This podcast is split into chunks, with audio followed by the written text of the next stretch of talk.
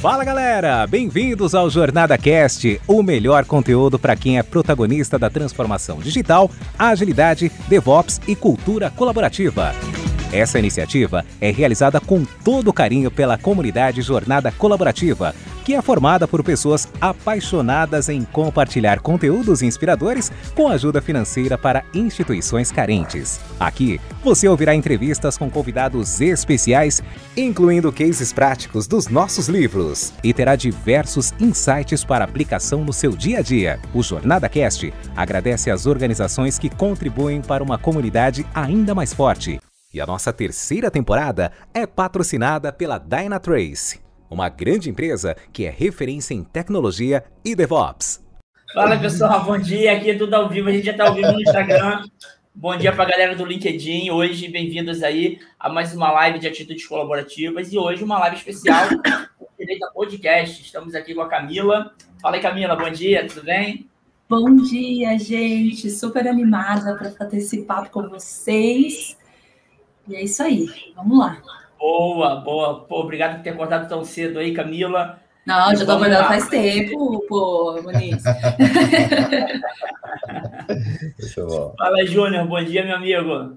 Bom dia, Muniz. Bom dia, Camila. Bom dia, galera que está aí assistindo a gente aí. Com certeza vai ser um papo maravilhoso. Hoje vai virar podcast. A gente vai falar sobre o paradoxo da liderança e tenho certeza que vai ser um bate-papo incrível aí com a Camila. Vamos embora. Isso, isso aí. E aí, pessoal, só para resgatar aqui, né? A gente tem feito vários encontros falando de atitudes colaborativas. E também estamos falando que todos devem ter atitudes de líder. E hoje a Camila, eu conheci a Camila lá na Jornada Talks, é animadona, é das nossas, né, Júnior? Eu falei, pô, tem que vir aqui na parada para participar. E hoje, melhor ainda, para você que está chegando aqui no Instagram, para você que está chegando no LinkedIn, você pode ouvir de novo depois esse episódio lá no Jornada Cast, vai ser editado. Mas você que está ao vivo, aproveite também para fazer perguntas para Camila. Essa mulher é fera, tem muita experiência para contar aí. E quem vai fazer a primeira pergunta é o meu grande amigo Júnior. Vai lá, Júnior. Tá, tá dando um retorno para mim, acho. Agora tá bom. Acho que era o Muniz. É, e aí, a gente está fazendo esse papo aqui, né, Muniz? E é, eu até falei ontem com a Camila, ela estava toda animada para a gente bater esse papo. E até falei para ela, ó, além, além de, de virar podcast, também vai virar capítulo do nosso livro, né, de liderança exponencial. E ela vai virar coautora para a gente lá também. Então, com certeza, aí mais uma, uma fera aí para brilhantar o nosso livro, que está ficando incrível. A gente já está tá na fase final de escrita aí. E quando a gente começou a bater papo, né, eu tinha visto a participação dela lá no no Jornada Talks, você também falou, o Vitor também falou. E aí eu falei com ela, pô, legal, qual é o tema que a gente pode falar sobre liderança? E aí ela veio com a proposta de falar do paradoxo da liderança. Eu queria que ela começasse, então, a falar qual é esse paradoxo, né? O que, o que quer dizer esse, esse paradoxo aí que ela está querendo trazer para a gente? Fala aí, Camila. Muito bom. É, quando a gente fala sobre a liderança, né, a primeira coisa que vem na nossa cabeça do mundo que a gente conhece é aquela, aquele ser que está lá no topo, que tem o poder, que tem a autoridade, porque a gente é ensinado assim a vida inteira, né? É, a gente é ensinado assim na escola, a gente é ensinado assim dentro da nossa casa, é, é, ensinado assim dentro da relação de trabalho, quando você começa numa, numa organização, num modelo tradicional de hierarquia. E o que tem acontecido é que esse lugar do líder está bem gasto, né? As pessoas já olham para o líder, inclusive desconfiando dele, falam, ih, essa pessoa é líder, hein? Hum, sei não. É, então, um papel que era antes muito relevante, que era inclusive muito bem visto, as pessoas queriam ser líder, né? Tipo, qual o seu objetivo de vida? Meu objetivo de vida é ser um líder, uma líder. É, hoje as pessoas já olham para esse papel com muito mais desconfiança, é, não tem certeza se quer exercer esse papel, porque ele vem com várias outras responsabilidades que talvez não estejam mais de acordo com os seus valores. Então, é um momento complexo para as, para, as líderes e para os líderes, porque a gente percebe que se eu escolho ser líder, quais são os motivos, quais são os valores, quais são as crenças que me carregaram para esse lugar. É, e eu posso, eu concordo muito quando vocês falam que todo mundo tem que ter essa atitude do líder, né? É, e aí que está o paradoxo. Eu posso ser uma líder situacional, informal, e eu devo exercer esse papel de influência, mas ainda tem muita gente querendo crachá, ainda tem muita gente querendo o papel tradicional como a gente conhece, porque a gente está no meio da transição. Então, é muito natural que esse, essa transição navegue. Eu uso muito o, uma analogia com um astronauta. Eu gosto de astronautas, inclusive tem um aqui, ó, na minha, aqui em cima, porque eu gosto muito da relação com o espaço e tal. Quando você, o astronauta vai dar um passo, antes dele cravar os dois pés no chão, ele levanta um pé e tem uma parte da, do, da vida, né, da, da, do passo que ele fica com os dois pés no ar e depois só que ele consegue descer um pé e depois descer o outro. E qualquer mudança é assim também, né? A gente consegue ver a oscilação dos dois lados, porque às vezes pode ser que a gente esteja ainda no passo do astronauta, onde ele está lá em cima. E aí é, nos pode trazer um pouco de frustração, porque você fala, poxa, mas eu já acredito numa liderança super moderna, muito mais influente, uma, uma liderança diferente. E outras pessoas que falam, não, não, eu acredito na liderança tradicional, sem ela não tem como a gente sobreviver. E nós estamos co coexistindo com esses dois olhares. Então, é um paradoxo. Legal, legal, Camila. E aí, olha que interessante, né? Eu estou com borbulhando de ideias, mas eu queria te fazer uma pergunta, porque tu falou essa questão do paradoxo, que é verdade, né? Eu acho que o equilíbrio é tudo na vida, né? A gente não pode ficar nem 100%, por exemplo, na agilidade liberou geral, é bagunça, né? E também a gente precisa de líderes inspiradores, né?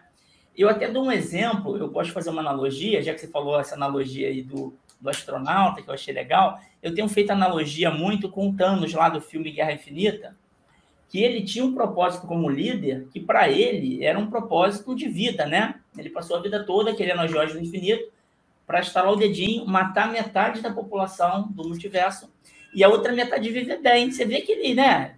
Ele era um vilão, mas ele tinha um propósito muito claro.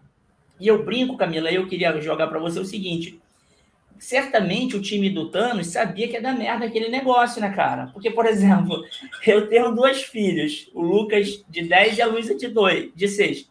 Pela lógica dele, seria aleatório. Ele mataria um dos meus filhos, por exemplo, né? Aí mataria minha esposa e ficaria, vamos dizer assim, né? Fiquei eu com um filho. Pô, eu não vou viver melhor porque o outro filho morreu, minha esposa morreu. Mas ninguém teve a coragem de falar com Thanos, né? Um todo-poderoso. E nas empresas acontece, às vezes você falou do crachá, o time às vezes tem uma ideia melhor do que o líder, ou do que o diretor, ou do que o chefe, e tem medinho de falar com o chefe, que às vezes o chefe é Thanos. Ele estala o dedo e manda a pessoa por regar, né? A pessoa fazer... Gente, eu adorei, eu amo, eu amo Thanos. Inclusive, assim, dá para perceber que esse é meu universo aqui também. eu tenho umas cinco miniaturas do Thanos, depois se der eu pego. Sério? Pô, essa eu não sabia, tá vendo? Aqui é bom, né, Júnior, que a gente conhece as pessoas mais. E aí eu queria então jogar para você, eu sei que você tem uma experiência bacana aí nessa questão de liderança também, com RH e tal. Se você tem visto, assim, quais são as dificuldades que as empresas estão tendo de mudar essa mentalidade, o famoso mindset dos chefes tradicionais, às vezes, que tem medo de perder o poder do cargo, porque assim, eu, eu tenho, faço papel de gerente hoje, cá entre nós fala baixinho aqui, que minha equipe não ouça. Você sou gerente? fala baixinho aqui. Quando a gente tem o poder do cargo, as coisas se facilitam também, né? Cá entre nós, né? Quando eu dou uma direção para o meu time, até como líder da jornada, com o poder do cargo é mais fácil. Mas a gente também tem que convencer, influenciar. Por outro lado, se a gente não tem o poder do cargo, dá mais trabalho, né? Você tem que explicar melhor os porquês. Então, é meio que também um paradoxo, falando do nosso tema aqui, eu, Camila, queria que você comentasse se você tem vivenciado isso nas empresas, nas pessoas que você conhece, essa divisão, né? Até que ponto eu vou pelo cargo, até que ponto eu esqueço o cargo? Como é que é isso na sua visão? Nossa, é o meu dilema de vida diário. essa, essa pergunta. Também sou gerente, só vou falar baixinho aqui. É, é muito interessante, assim, porque eu nunca acreditei que. Eu sempre fui meio uma pessoa bem é, revolucionária, assim, eu até brinco que eu não sou rebelde, porque talvez o rebelde, ele é aquela pessoa imbatível, e eu não sou assim. Eu sou muito mais do vamos conversar, vamos aqui pensar juntos e tal, então eu estou mais pro lado da, da, revolução, apesar de ter uma, uma tatuagem da Aliança Rebelde, tá? Eu tenho, é, do Star Wars. É, e o que, que eu acredito desde sempre, né? Eu sempre acreditei que a gente pode mudar as estruturas, talvez seja até um pouco do meu lado bem idealista. E esse, essa coragem fez eu crescer na carreira. Olha que coisa paradoxal. Porque o que, o que tinha tudo para ser um traço que fosse muito mal visto, no final do dia acabou sendo um traço de falar, pô, essa pessoa aí é corajosa, vamos, vamos dar mais responsabilidade para ela. E vou responder em duas partes a pergunta, tá, é, Moniz? A primeira parte é sobre quem já está no poder. Então, é, vou falar que é ruim estar no poder, que ter essa posição não é bom? Vou mentir, não é, não é verdade. É bom ter a posição, é o que você falou. Tem acelera muitas coisas, abre caminhos que você que eu nunca tinha conseguido antes de ter o cargo. É, tem muitas vantagens. E aí eu acho que o que pode acontecer é isso. A gente foi ensinado que o poder é escasso. Que para eu ter poder, eu tenho que tirar de alguém. Então, Muniz, você é gerente, para eu ser gerente, você tem que sair e eu tomo seu lugar.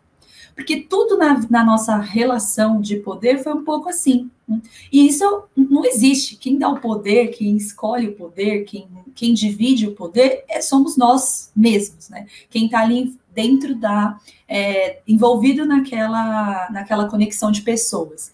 Então, se eu disser que o poder é escasso, e eu tiro de mim, eu dou para alguém, sim, ele será escasso. Mas se eu tenho uma visão abundante do poder, eu posso né, compartilhar ele.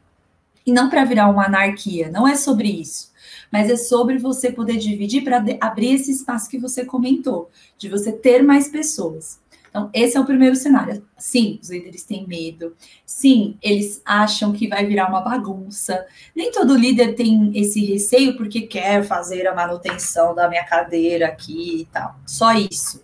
Pode ser também por um apego pelo, pela gestão, pela organização. Tem muita gente que tem esse traço super forte e entende que ter uma pessoa no poder pode fazer com que no poder, não só no poder, mas na gestão, pode fazer com que aquilo seja mais fácil de ser feito ou mais organizado.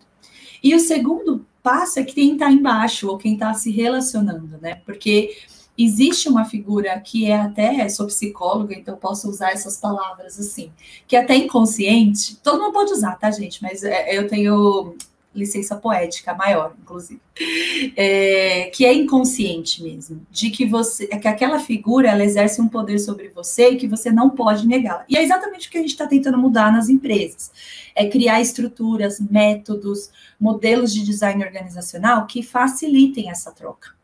Porque antes, no mundo mais linear, era mais fácil, né? Então, assim, eu tomava a tomada de decisão, demoraria dois anos para ver se aquela decisão deu certo ou não. Até lá, já arrumei tudo se estava dando errado, concorda? Hoje não. Hoje, se eu tomo uma decisão que não é a melhor decisão, porque eu não escutei as outras pessoas, eu, a consequência vem diretamente. Isso também os líderes, a gente. Eu vejo com muita gente que senta numa cadeira de liderança há anos e fala: Eu nunca passei pelo que eu estou passando agora tem certeza de tipo, o que eu vou fazer. Esse sentimento é bom, é esse sentimento dentro de que você não sabe resolver tudo sozinho. Aproveita para abrir. E tem duas coisas que eu vejo das empresas têm que fazer. Um é um forceps, né? Vamos mudar a estrutura aí. Se caiu menos Quer tá, comentar? Tá, tá, dando aqui no. Não sei se para o o Muniz também está travando um pouquinho você aqui no computador. Muniz, está vendo ah, a tela dela um pouco travada? Eu não estou ouvindo bem, eu não sei se sou eu. Tá vendo aqui no, no computador? Aqui no Ela está tá travada. no Instagram tá legal. Tá legal? Mas no, no computador está travada. No computador está travada. Porque ele, tá? o computador ia fechar. Ah, é? Depois eu vou fechar aqui tudo que eu tenho para ver se melhora. Acho que voltou no computador. É, tava travada, mas e a, e a voz estava falhando também. Aí, de repente, vai, o pessoal não vai conseguir entender que tá, tá ouvindo aí no LinkedIn. Porque aqui no Instagram, realmente, ela estava indo bem. Mas aqui no computador... Agora eu acho que foi. Foi? Melhorou, vai lá. Foi. Ótimo. o pessoal falou aqui, ó. O pessoal, pessoal no Boa. LinkedIn falou que estava travando, sim. Vai lá, continua. Boa. Imagina, estamos aqui para isso. É ao vivo, estou aqui no programa do Muniz e do Júnior, gente, é freestyle. E então, como que a gente pode. Tem muitas empresas que fazem a forceps, forçam a mudança de estrutura, forçam a, a, queda do líder ali, vamos fazer agora um modelo mais, menos hierárquico.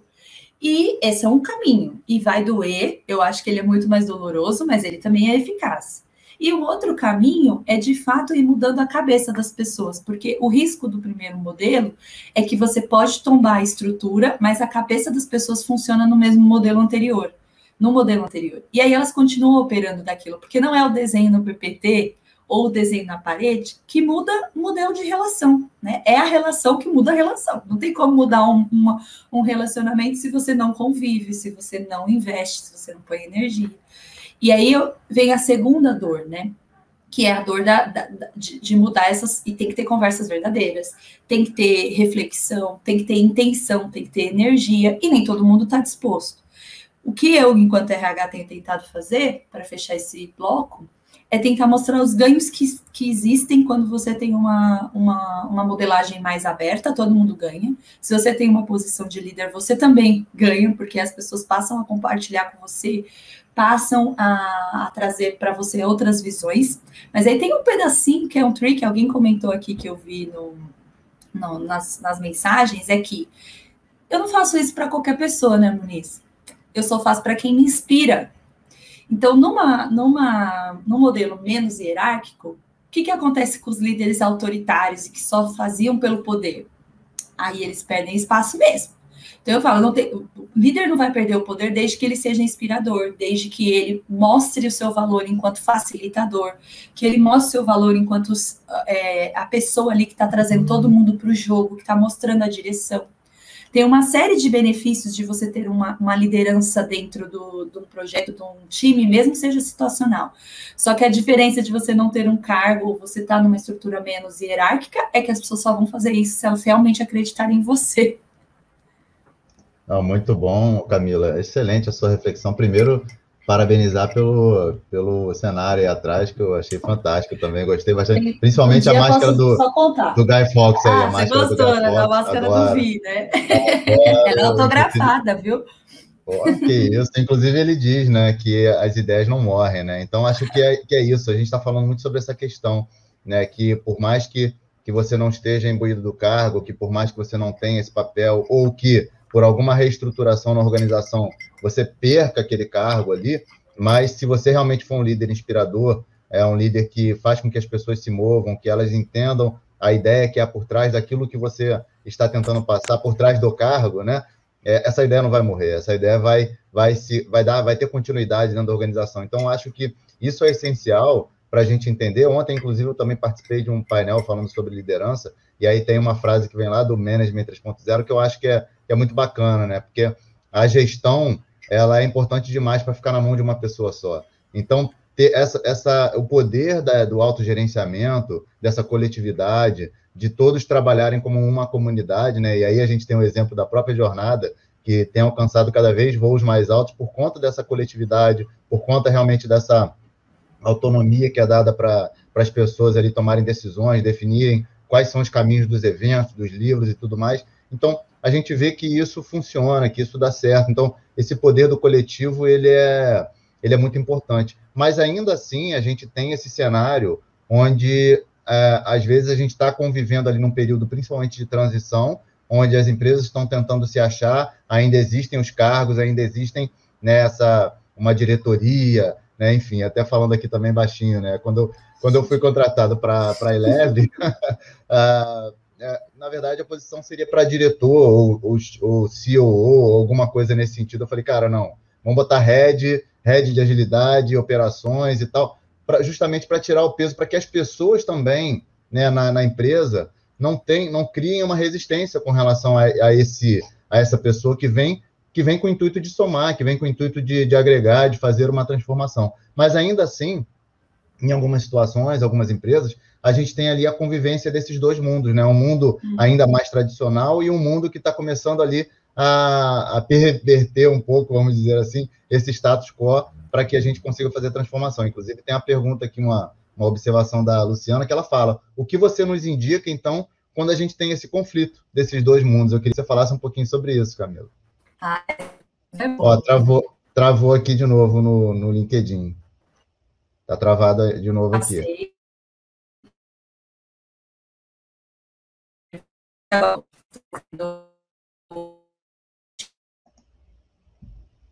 Não, ainda não. Ainda não, ainda tá travado para mim. É, não sei se. Porque aqui no, porque no celular tá indo bem. Eu não sei se é. Repente, são redes diferentes. É, de repente você tentar usar. Você vai ter rede. que falar mexendo no mouse, então. Acho que é isso, Camila. Fala aí para eu ver se está tá indo bem. Não, tá picotando ainda a voz, Camila. A voz no LinkedIn ainda tá picotando. Ih, saiu.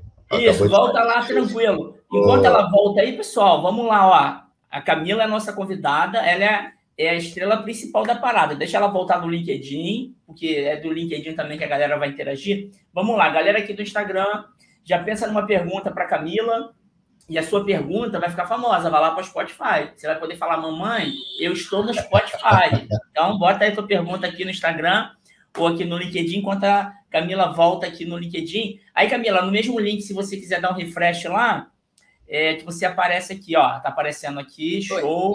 Agora sim. Então, é, pode falar aí. aí, Camila, vai que é tua. Muito bom. É, a minha resposta primeiro é que a gente tem que ter é, humildade para perceber que os dois modelos coexistem. Então, às vezes, eu vejo umas empresas assim muito. Não, aqui já transformamos.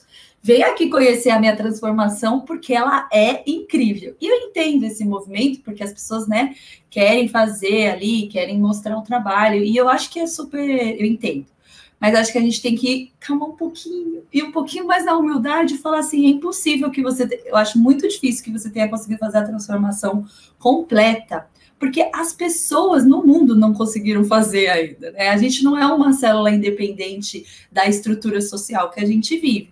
Então, começar assumindo que isso é uma transformação de longo prazo, por mais que você tenha bons resultados, então posso ter uma, uma estrutura já desenhada, um design organizacional, posso ter modelos de, de agile, né, ágil dentro, já implantados, pô, bacana. Mas as pessoas demoram um pouquinho mais do que a estrutura. Então, tem que assumir isso para o trabalho não parar. Um, um dos riscos é eu assumo que já deu certo e aí eu paro de colocar energia e força nessa relação. E aí ela des, de, se perde. É o fato do que acontece. Então, o primeiro passo é isso. E o segundo é ter alguém que faça essa ponte de verdade, que conheça dos dois universos. E eu sei também que é um desafio, porque ou você tende muito para um lado, ou você tende muito para o outro. A gente é assim, todo mundo é assim. E encontrar alguém que esteja disposto a ter essa, esse antifrágil, né? Do tipo, vou olhar para um lado ter empatia com ele, acolher e falar, poxa, vamos lá, vou te, vou, vamos, vamos te ajudar, vou te mostrar os ganhos, e olhar para o outro lado e falar assim, tem muito ganho aí, acredito também, e vamos lá, mas vale a pena dar uma olhada para os ganhos que tem do lado de cá também, da ponte, porque eles também têm coisas boas, também tem maturidade, também tem é, conhecimento técnico, conhecimento. É, é, relacional também, de equipes, tem conhecimento de negócio. É, é, um desafio. Então, se não tiver um mediador, eu acho que fica mais difícil. Pode acontecer organicamente? Super pode. Eu acho que pode acontecer. Mas se você tiver um mediador, acelera e você consegue acolher os dois lados. Numa empresa mais tradicional que está fazendo a mudança, escolham as pessoas que, ser, que terão esse papel, de forma intencional mesmo que vai fazer a ponte entre, entre quem já acelerou na mudança e quem ainda está no processo. Porque a gente não vai demitir todo mundo, não vai acontecer isso. A gente sabe que não vai.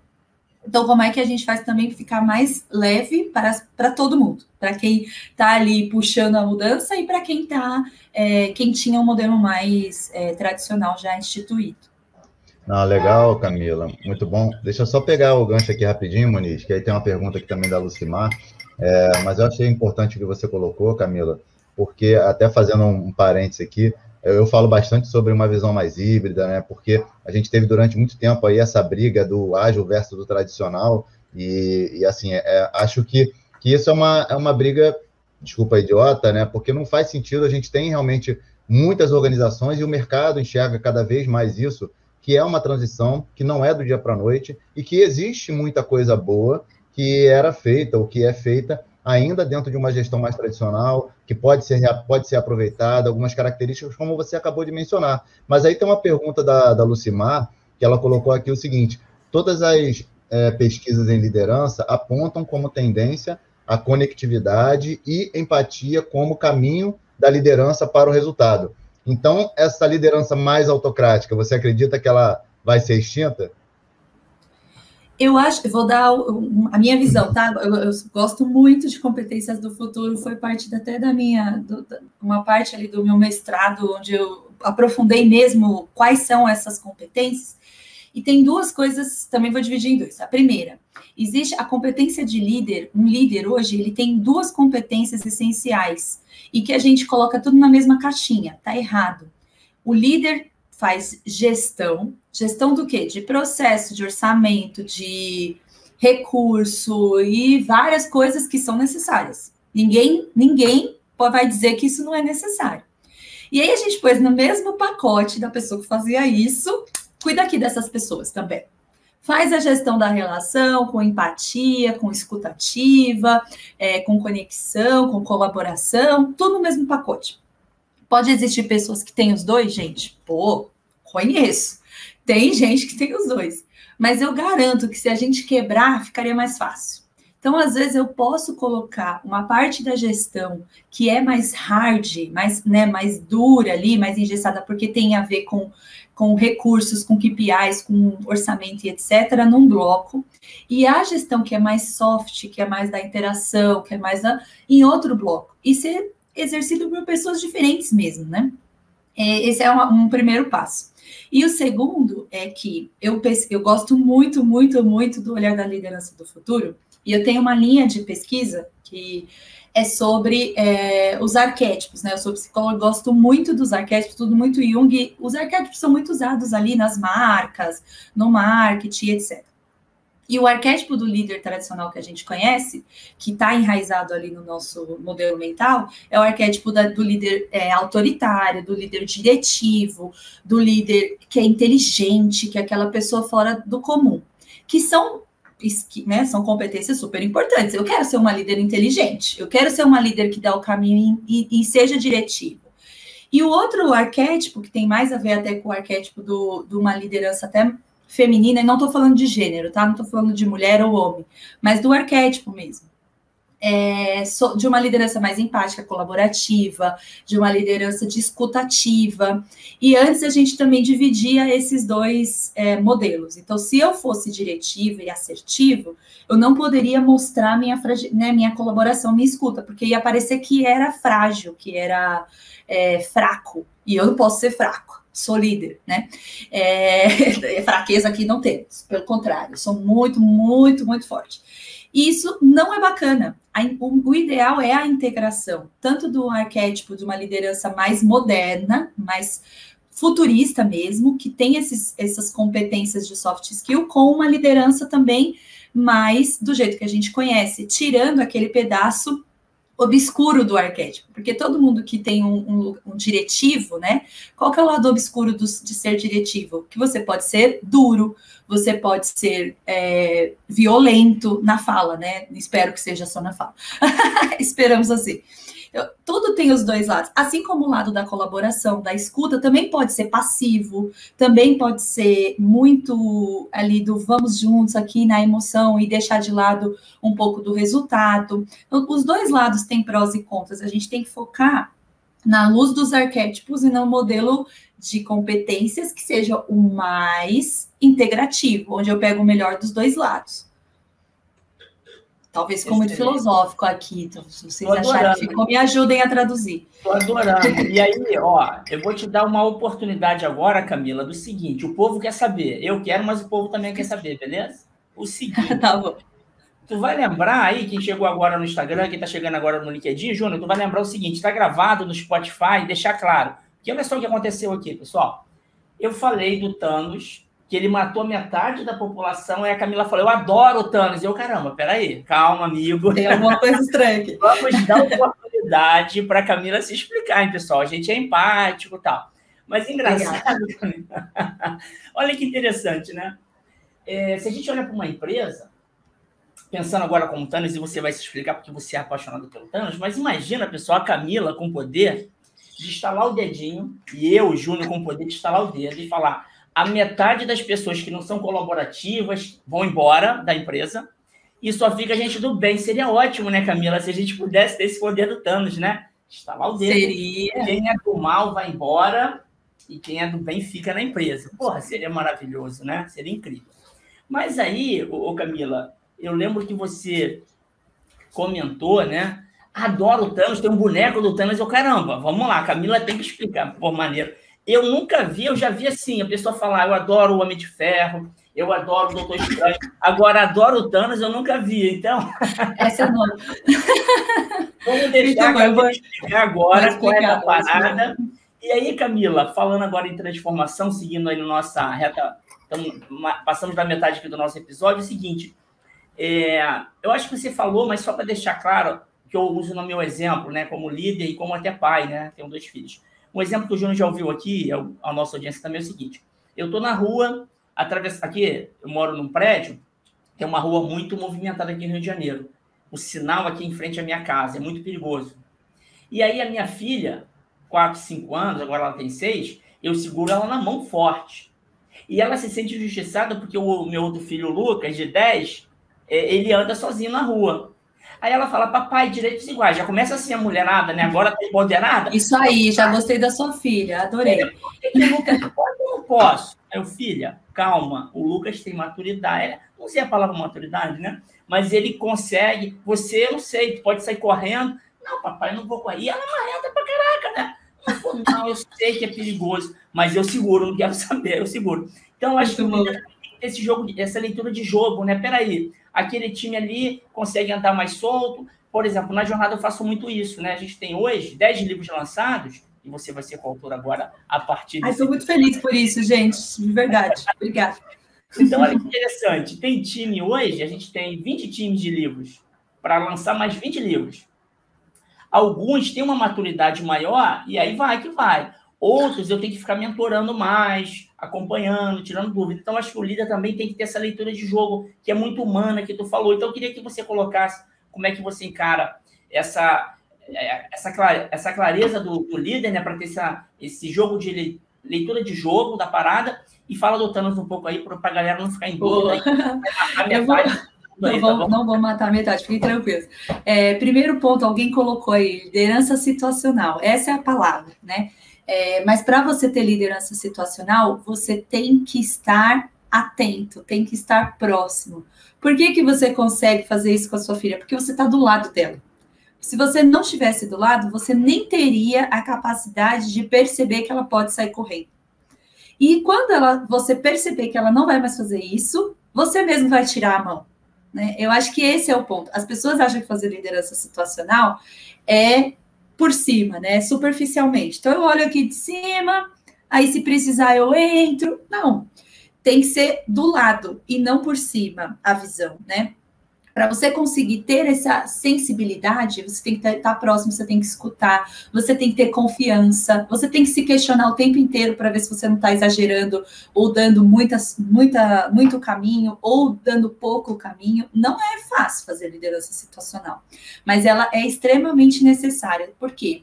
Eu gosto muito de um autor que ele chama De Jures. Ele é um autor da psicologia organizacional bem antigo, assim, mas ele fala de, um, de algo que cabe muito bem hoje que antes a gente falava, colocava toda a culpa no comando e controle, né? Então, ah, eu não sou profissional boa porque meu chefe não deixa, ele é comando e controle, não faz aqui, não me deixa ser autônomo, não me deixa ser criativa, não me deixa.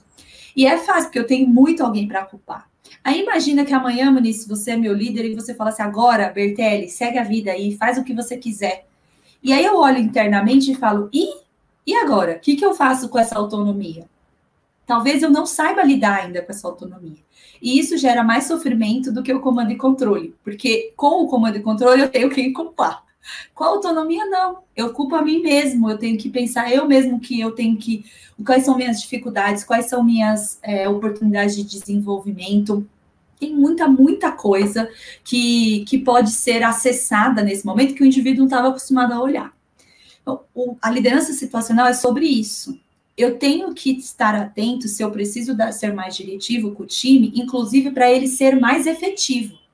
E assim como eu preciso estar atento, como eu vou dar insumo, dar, dar conhecimento, dar experiência, dar relevância, para que o time comece a construir essa autonomia até o momento em que ele entenda que ele pode fazer e isso não gere um sofrimento. Se eu delargar, as pessoas vão se sentir mais sozinhas e mais inseguras do que se eu tivesse dado a direção.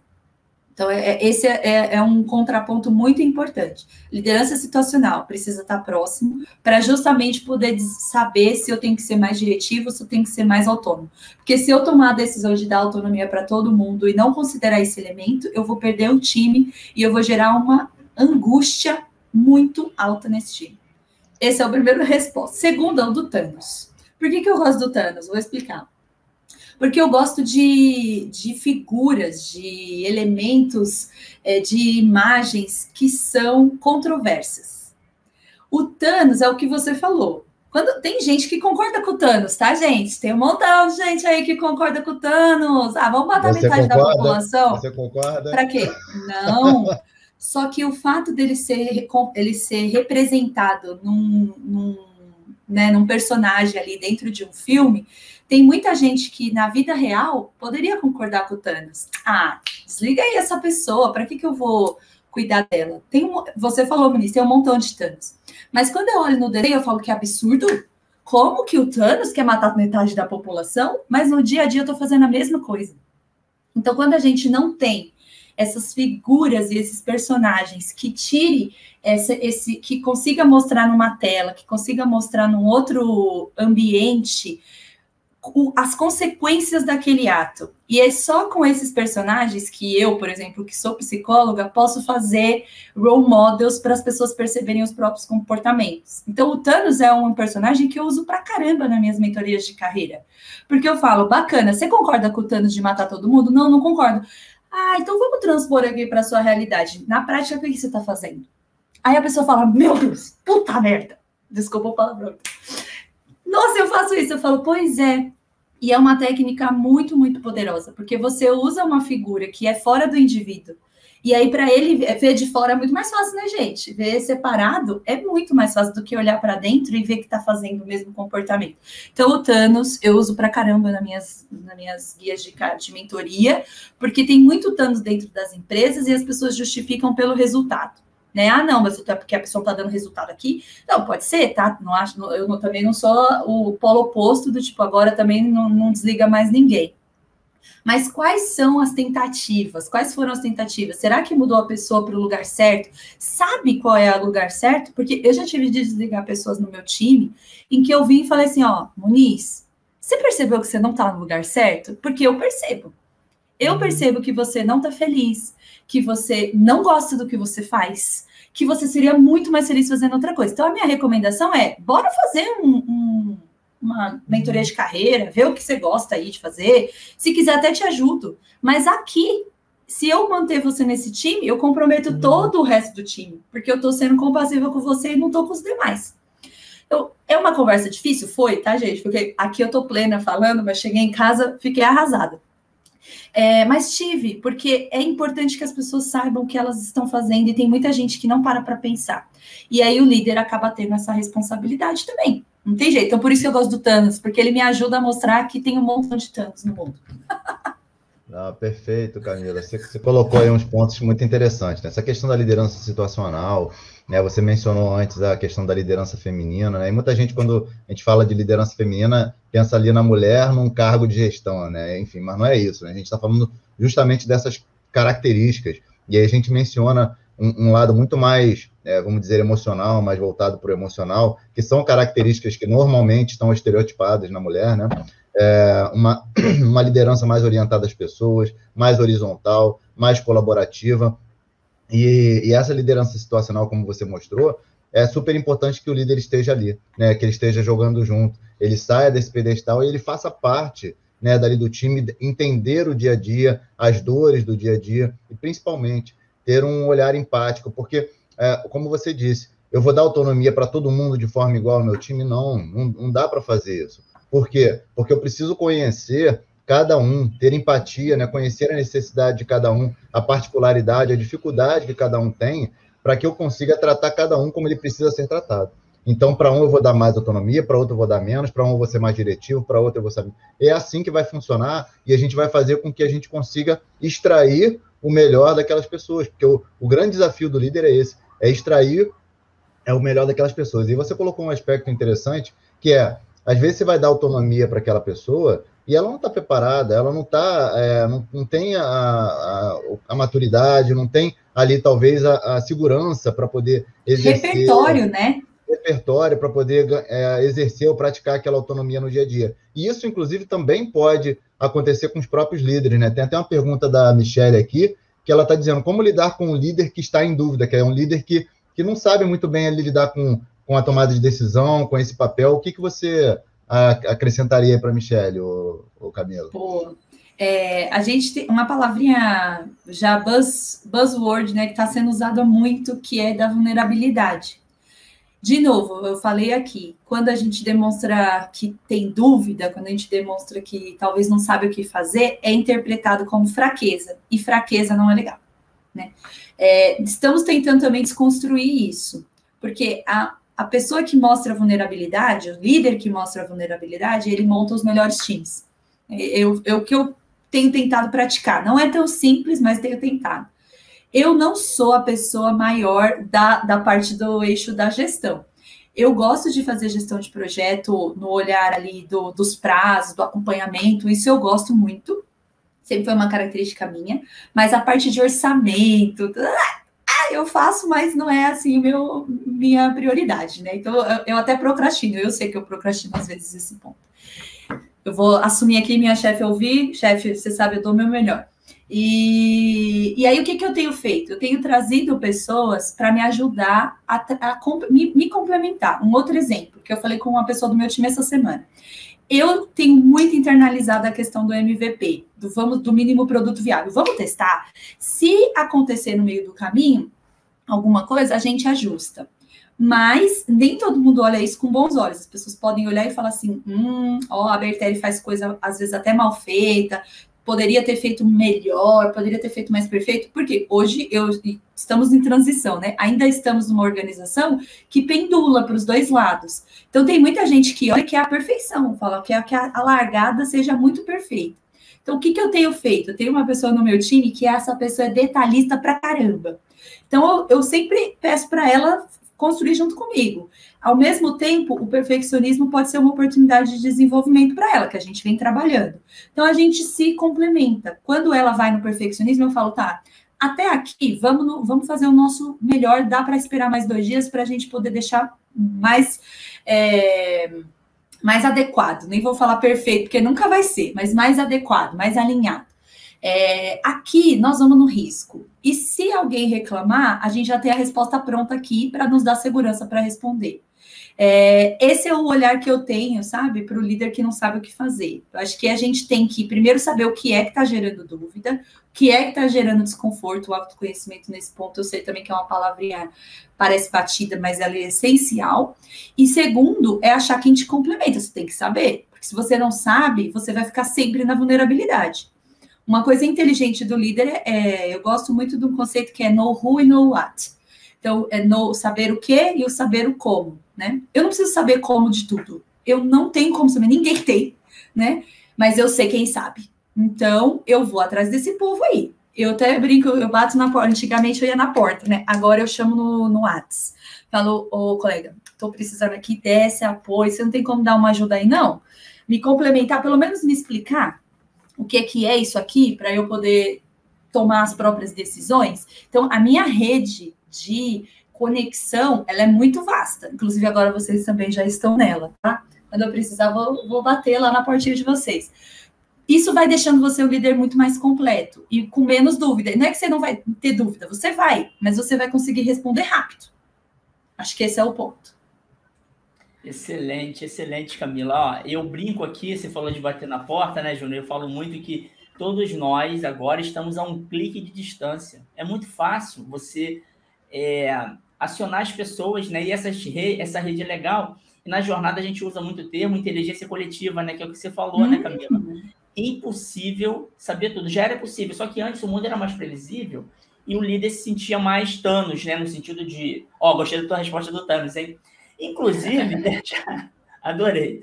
Eu queria falar o seguinte: no primeiro filme, ele estala o dedinho, que ele fica a vida toda se preparando, porque você falou também nisso, né? Repertório. A gente, como líder, como colaborador, tem que se preparar. O Thanos ele ficou a vida toda buscando as joias lá para ele ter o poder. E aí, olha que interessante do MVP que você falou, né, pessoal? Aí, para quem ainda não trabalha diretamente com agilidade aqui da nossa audiência, é o mínimo produto viável. Em vez de fazer o plano perfeito, eu faço um, um, algo de valor para o meu cliente, entrego e aprendo com ele. E o Thanos fez isso, né? Porque no primeiro filme, ele instalou o dedinho, matou a metade. Aí ele viu que o pessoal foi ingrato, porque ele achava, né, que o pessoal ia gostar. No próximo filme, ele, ele, ele, pivotou, né? Ele, opa, já que eu matei a, a metade, o pessoal não funcionou, no próximo filme, vou matar todo mundo. Essa é a parada. Então, olha só, o Thanos, todo poderoso, se adaptou. Eu acho que a mensagem final fica um pouco disso, né? Nós podemos nos adaptar sempre, né, Camila, Júnior, nossa audiência aqui. É, não tem resposta perfeita, nunca vai ter, ainda mais nesse mundo complexo. A gente se adapta. Até uma pessoa super poderosa que é o que sozinho, mas acabou, ele venceu todo mundo. Olha isso, né? É filme, mas olha só, uma pessoa. Não, e não é que ele estava vendendo, vencendo qualquer um, né? Tinha uma galera boa ali também, né? Os melhores. E ele sozinho. Ele, ele sozinho. Eu até brinco, você falou de MVP, talvez um exemplo bom aí para a gente ilustrar aqui, Camila é que se ele tivesse, por exemplo, pego um planeta, instalado o dedinho, matava, via o resultado, não deu muito certo. Aí pegava outro planeta. Ele podia ter feito isso, né? Feito MVP de matança global, né? Ele ia ver que não ia dar certo a parada. Eu acho que aí ele melhor. Que o pessoal não ia... Tem, tem um povo testando isso aí, fica a dica. Tem um pessoal testando esse MVP de, de, é. de matança. Mas, enfim, eu acho que o que fica de, de aprendizagem, é, Muniz, é que a gente tem muito a aprender com esses conglomerados sociais, que às vezes estão representados ali num filme, né, num, num quadrinho e tal, num livro, qualquer outro, qualquer conteúdo que a gente consuma, é, e a gente pode aprender, é só transpor. Eu sei que a gente faz pouco da abstração, é uma competência, inclusive, do futuro, tá? Saber abstrair. E fazer isso é muito importante para rever o próprio comportamento, porque não são comportamentos, claro, é estereotipado para aumentar, mas ele está no nosso dia a dia, é por isso que as pessoas se reconhecem ali, né? É, eu, eu, gosto de brincar que eu, eu gosto dos heróis, das heroínas, principalmente, mas eu gosto muito dos vilões, porque eles falam muito mais sobre nós do que os heróis e as heroínas. Porque as heroínas é muito fácil querer ser heroína, querer salvar o mundo e tal, mas no mundo que a gente vive, ele é praticamente impossível. Então a gente pendula muito para o lado do vilão toda hora. Como é que a gente pode ser um pouco mais consciente dos nossos atos? E se tem um cargo de liderança, então, nossa, aí é que tem que estar mais atento mesmo. E essa consciência coletiva tem a ver com o que o, o Júnior falou, né? Do conhecimento coletivo. A gente só chegou até onde a gente está porque várias pessoas foram construindo coisas. A gente tem os, os heróis né, da, da humanidade, as heroínas da humanidade, são aquelas figuras quase que mitológicas, muito diferenciadas, que é uma pessoa mas se você fosse conversar com essa pessoa, você ia ver que ela tem uma rede de apoio e de suporte que é muito maior do que ela. Não, é, a gente gosta de ter uma figura que, que represente ali, né, aquela ideação. Então, precisamos começar a ter um pouco mais de autonomia nessa necessidade, sabe? Diminuir um pouco essa necessidade de ter uma única visão, uma única opinião. Quem, quem acha que sabe tudo, no, no final tá, tem, tem muita oportunidade, né? Saber, saber que a gente sabe pouco é o primeiro passo para poder desenvolver, aprender mais e, e etc. Exatamente. Até para fechar aqui, Muniz, o raciocínio e a gente ir para a consideração final, é, a gente precisa, acho que fica cada vez mais claro que a gente é, não existe um, um, um líder é, máximo ali que saiba tudo, que tenha todas as respostas. Ah, falaram aqui sobre a, a, humildade, né? Acho que isso é super importante. É ter essa humildade, essa vulnerabilidade de que você não sabe tudo, você não tem todas as respostas prontas. É, e aí você falou da questão do vilão. Eu acho que, claro, todos nós temos, e até também alguém colocou aqui, é, que nem, to, nem todo mundo é todo mal, né? Sempre é tem isso. alguma coisa boa ali também. Então, eu acho que o desafio, na verdade, é a gente controlar o vilão que há dentro de nós, né? A gente entender que a gente não é, que a gente não é super-herói, que a gente não tem todas as respostas, que a gente não é perfeito e entender que a gente tem que conviver com equilíbrio. Eu acho que o grande paradoxo da liderança, e aí você pode complementar, é justamente compreender isso, como você equilibrar essas questões dentro da organização e como que você é, consegue saber extrair o melhor de cada uma dessas, dessas visões, dessas frentes, né? Como você disse, a questão ali de, de não ser tanto gestor e ser mais líder, então tem sempre esse equilíbrio e é preciso entender isso, porque é, por mais que a liderança ela esteja cada vez mais é, ficando em evidência, cada vez mais importante dentro das organizações, porque a gente precisa mais inspirar do que controlar, do que gerenciar pessoas, mas você precisa gerenciar. Só que quando você vai gerenciar, você vai gerenciar o quê? O sistema, você vai gerenciar as condições, você vai gerenciar ah, aquilo que, que, é, que é mais material, aquilo que não é humano. Né? Então, o humano você precisa ter muito mais capacidade de liderar. Então, acho que para fechar, eu deixaria esse recado aí. Agradeço demais, Camila, foi fantástico. Muniz, galera bom. que participou aí, foi muito bom. Com certeza a gente vai ter que fazer outras aí também. Vamos. Muito bom. Você quer que eu fale alguma coisa, Muniz, antes de você fechar? Mensagem, é, eu queria só fazer um convite. Amanhã, pessoal, 8h30, a gente vai ter aqui a outra série. Essa aqui é a série é, de atitudes colaborativas que virou podcast. Amanhã, Líder Inspira, com meu amigo Tiago Trevisão, 8h30 aqui no Instagram, aqui no LinkedIn. Eu queria terminar com a mensagem final sua aí. E obrigado mais uma vez, Camila. Adorei. Valeu, Júnior. Galera que está ao vivo, obrigado. Deixa uma mensagem final para a galera aí de encerramento. Muito Valeu, Camila. Eu acho, a minha mensagem final é que a gente não pode cair nessa, nessa vala da polarização. Eu sei que não estamos aqui para falar de política, não estamos mesmo, mas esse, essa polarização externa influencia a gente no nosso individual também. Então, precisamos saber que a gente tem uma dualidade, nós não somos uma coisa só, e isso é maravilhoso. Quanto mais facetas você tem, mais você é capaz de resolver os dilemas e dificuldades do, do, da sua jornada. Então, gostei da fala do Moniz, assim, abraça o vilão que tem em você, abraça ele, fala assim, vem aqui, vilão, eu vou cuidar de você, porque se você for um líder e se você quer ser um líder, mesmo que sem cargo, mas influenciando as pessoas, as pessoas não acreditam mais na perfeição. As pessoas querem gente real, gente que é, é autêntica. E para ser autêntico, tem que abraçar o vilão que tem dentro de nós, né? Então, o paradoxo da liderança é exatamente sobre isso. É saber que a gente é mais do que uma, uma faceta só. E isso é maravilhoso. Então, essa é a minha mensagem final. Excelente, excelente. Pessoal, bom dia aí, até amanhã. Camila, valeu, adorei. Vamos marcar outra mesmo aí, como o Júnior falou. Vamos! Eu mudo de cenário, ó, porque aí vocês vão ver os meus tanos e tal. Tchau, tchau.